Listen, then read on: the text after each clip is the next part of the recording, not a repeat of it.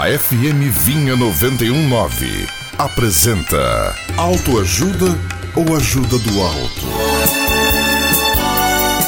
Algumas pessoas imaginam que a felicidade seja um estado contínuo de êxtase e euforia. Mas isso é um mito. O casamento não pode ser assim e, na maior parte do tempo, não é. A felicidade é um dom de Deus e não um subproduto de uma cama de casal. A felicidade está sempre relacionada com a sua presença em nossa vida. A felicidade não é ter dinheiro, a maior TV de plasma, móveis novos ou qualquer outro produto de consumo. Felicidade é o contentamento na presença de Deus. Não fique pensando sobre como você poderia ter feito melhor, mas como você pode ser melhor. Se o seu casamento saiu do trilho, não fique pensando em como explodir o trem, mas sim em como levá-lo de volta para os trilhos. Um pneu furado não é desculpa para comprar um carro novo. Nenhuma discussão é motivo para se divorciar. Troque o pneu, não o carro inteiro. Mude o tom de voz, não de parceiro.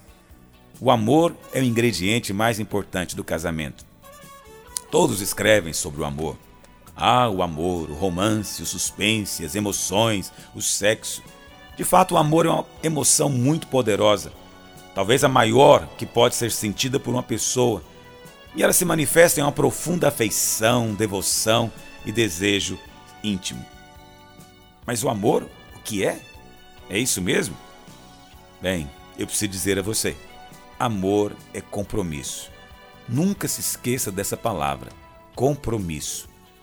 O apóstolo Paulo descreve o amor dizendo que ele é paciente, é benigno, não arde em ciúmes, não se ufana, não se ensoberbece, não se conduz inconvenientemente, não procura os seus interesses, não se exaspera, não se ressente do mal, não se alegra com a injustiça, mas regozija-se com a verdade. O amor tudo sofre, tudo crê, tudo espera, tudo suporta. O amor jamais acaba. Lembre-se que o seu coração segue o seu investimento. Onde estiver o seu tesouro, aí estará o seu coração. Invista tempo nele, invista tempo nela.